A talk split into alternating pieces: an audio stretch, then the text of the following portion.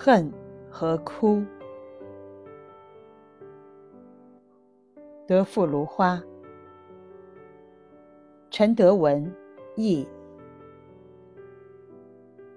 开门，露白。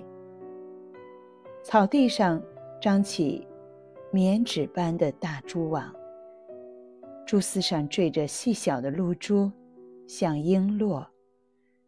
从这一只垂挂到那一只，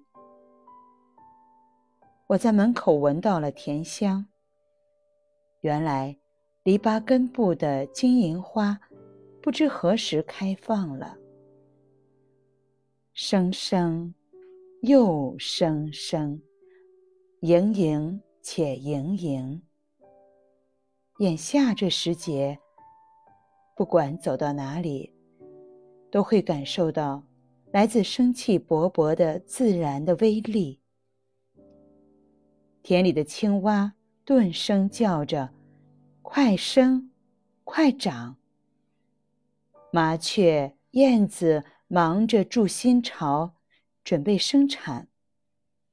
昨天和今天一直在板窗格子里做窝，叽叽喳喳地喧闹着，衔来各式各样的杂物。苍蝇乱飞，蚊子吵闹，蔷薇豌豆上。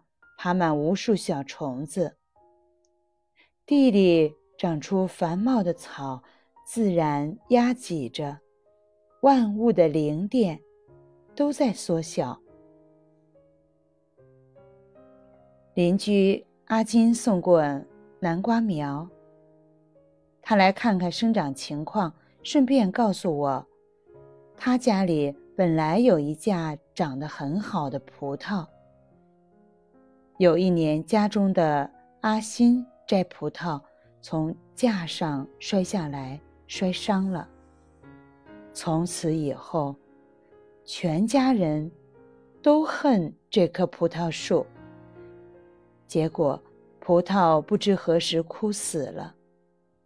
恨和哭，多么有意思的事！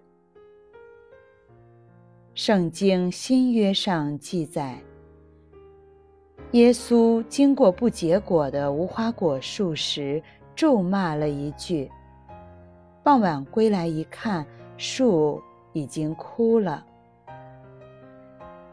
晚上，月亮升起，本以为要下雨，谁知竟是一个水样的月夜。这阵子。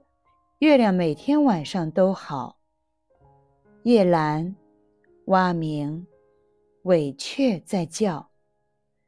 生活在月光里的我们，也感到像住在又深又静的水底一般。